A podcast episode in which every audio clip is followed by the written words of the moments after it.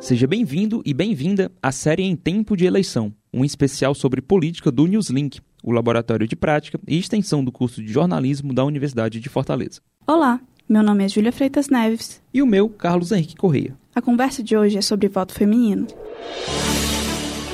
Em 1910, foi formada no Rio de Janeiro a primeira associação feminina no Brasil, com o intuito de defender a conquista do voto feminino, liderada pela professora indigenista Leolinda de Figueiredo Daltro, o Partido Republicano Feminino. Na década de 1920, ganhou força o movimento feminista, com a professora Maria Lacerda de Moura e a bióloga Berta Lutz. Elas fundaram a Liga para a Emancipação Internacional da Mulher, um grupo de estudos pela luta da igualdade política das mulheres. Berta Lutz também criou a Federação Brasileira pelo Progresso Feminino, considerada a primeira sociedade feminista do Brasil.